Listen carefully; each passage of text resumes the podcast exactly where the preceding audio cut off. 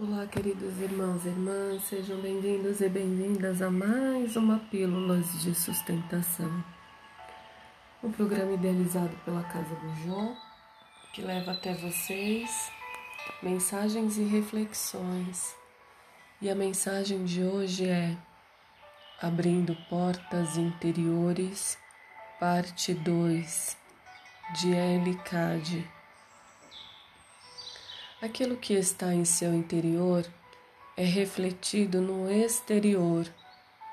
Ordem, harmonia, amor e beleza interiores são refletidos em tudo que você faz, diz e pensa.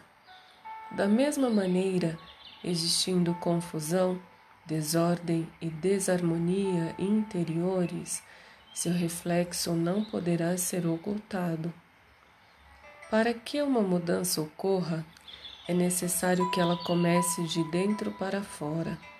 Será assim uma mudança duradoura e inabalável.